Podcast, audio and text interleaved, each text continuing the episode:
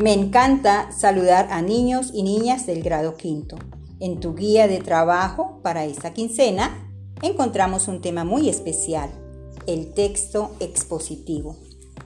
El texto expositivo es el escrito cuyo propósito es transmitir información y difundir conocimientos acerca de un determinado tema.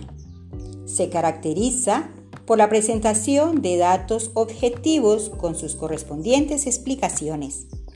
El texto expositivo lo podemos clasificar en dos grupos generales.